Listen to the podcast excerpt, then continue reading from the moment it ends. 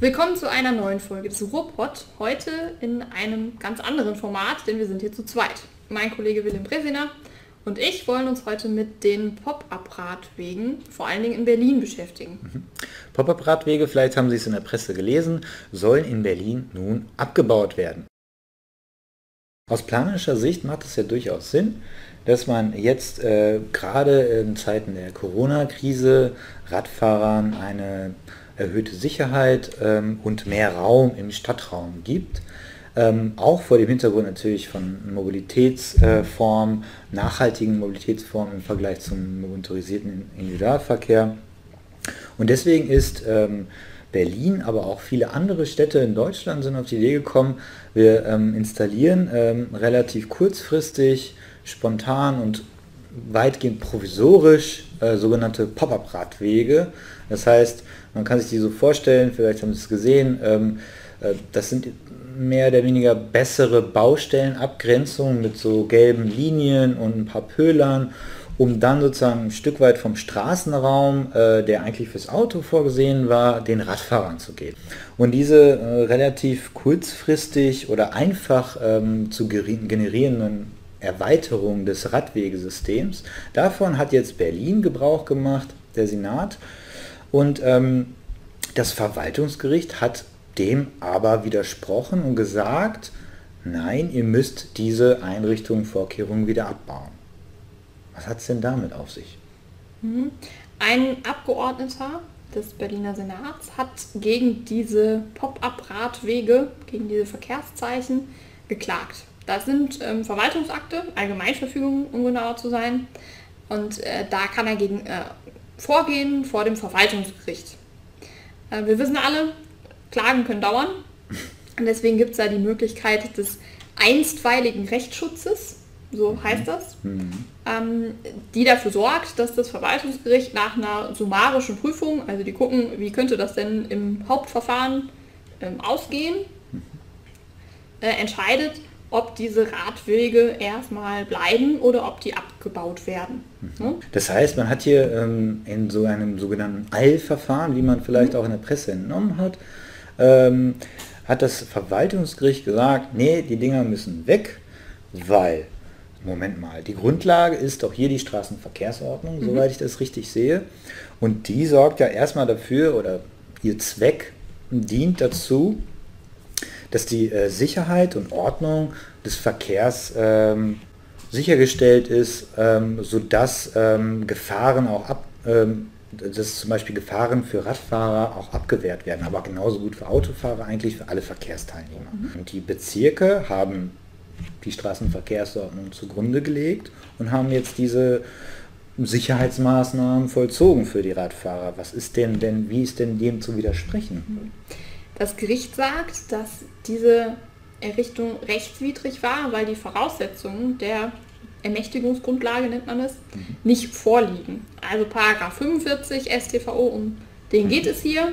Die Voraussetzungen liegen nicht vor, um diese Radwege zu errichten. Mhm. Damit ist es rechtswidrig und damit müssen sie erstmal weg. Mhm. Was sind denn die Voraussetzungen dafür? Mhm. Der 45 StVO verlangt eine Gefahr für die öffentliche Sicherheit und mhm. Ordnung. Ähm, dann muss man halt prüfen, liegt denn eine solche Gefahr vor? Und da geht es um eine konkrete Gefahr. Ähm, das Gericht muss dann prüfen, beziehungsweise die ähm, Straßenverkehrsbehörde muss prüfen, wie wahrscheinlich ist es, dass es da zu einem Schaden kommt hm. ähm, und muss dann ihre Entscheidung treffen. Hm. Also ist es hier an dieser bestimmten Stelle gefährlicher als an anderen Stellen? Wenn wir in den 45 Absatz 9 gucken, dann lesen wir, ähm, dass die Verkehrszeichen und Verkehrseinrichtungen nur dort aufgestellt werden dürfen, anzuordnen sind, mhm. wo dies aufgrund der besonderen Umstände zwingend erforderlich ist. Und hier ist die Frage, liegt eine Gefahr vor, die die Errichtung zwingend erforderlich mhm. macht? Da gibt es im Absatz 9 noch eine stärkere Voraussetzung, ähm, da gibt es aber eine Ausnahme äh, für und bei den Fahrradstreifen sind wir in dieser Ausnahme. Deswegen bleibt es bei den allgemeinen Anforderungen. Wenn ich jetzt als Fahrradfahrer in Berlin bin, fühle ich mich schon regelmäßig äh, bedroht von Autofahrern mhm. und nicht andersrum. Es ist ja nicht so, als ob die Radfahrer die Stärkeren wären und die Autofahrer müssten Angst haben um ihr Leib und Leben. Ganz im Gegenteil. Also das heißt, eigentlich ist die Maßnahme doch dazu da, die Sicherheit der Radfahrer zu erhöhen. Mhm.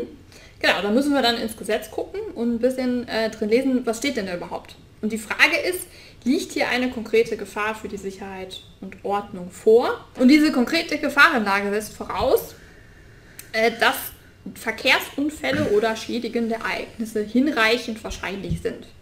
Hm? Wir brauchen also keine mit an Sicherheit grenzender mhm. Wahrscheinlichkeit, dass wir schon sicher sind, da gibt es mhm. Unfälle, ähm, sondern wir brauchen eine Situation, die das allgemeine Risiko, also das allgemeine Risiko, ich fahre Fahrrad auf der Straße, in oder auf diesen bestimmten Abschnitten der Straße übersteigt. Mhm. Und das ist hier die Frage. Gibt es hier ein erhöhtes Risiko für die Fahrradfahrer oder nicht? Und dieses Risiko, diese äh, Gefahr für die öffentliche Sicherheit und Ordnung für die Fahrradfahrer, die muss ähm, der Senat, das Land Berlin darlegen.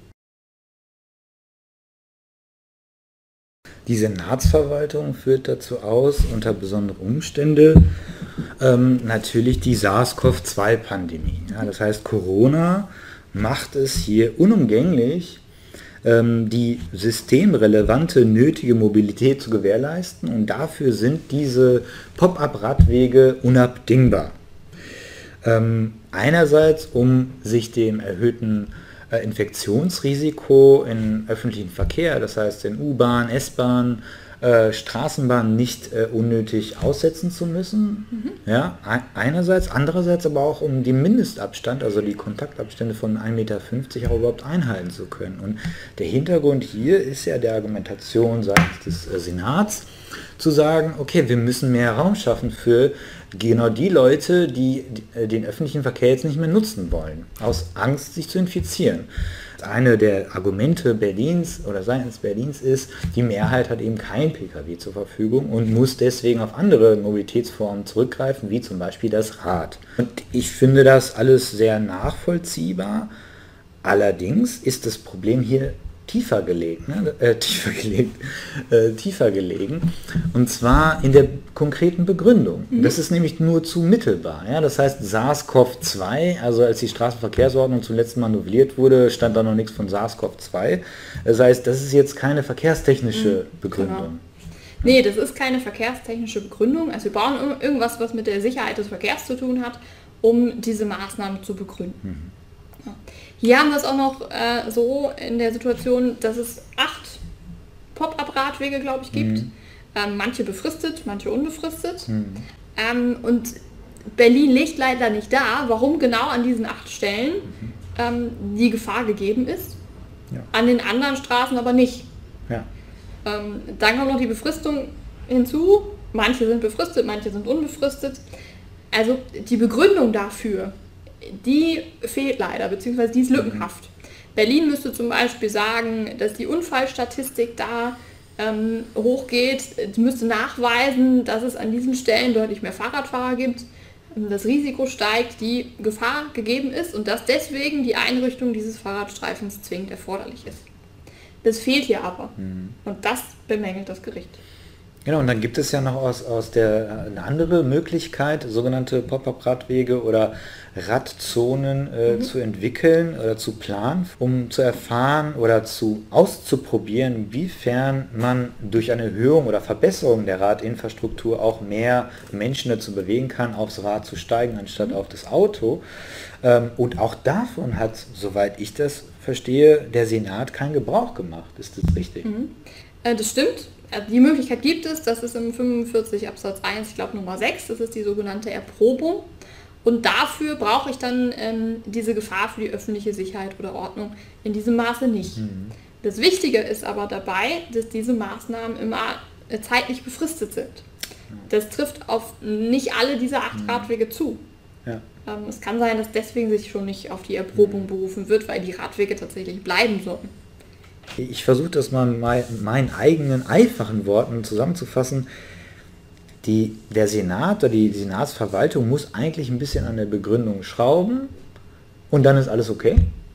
Das könnte sein, ja. Ähm, die Begründung Verwaltungsakt muss immer begründet sein, ähm, steht im Verwaltungsverfahrensgesetz, ähm, die muss geliefert werden. Mhm. Also die Senatsverwaltung könnte jetzt die Unfallstatistiken durchforsten, die könnte ähm, gucken, wie viele Fahrradfahrer sind denn jetzt wirklich an diesen Stellen, an welchen, wo ist es wirklich erforderlich.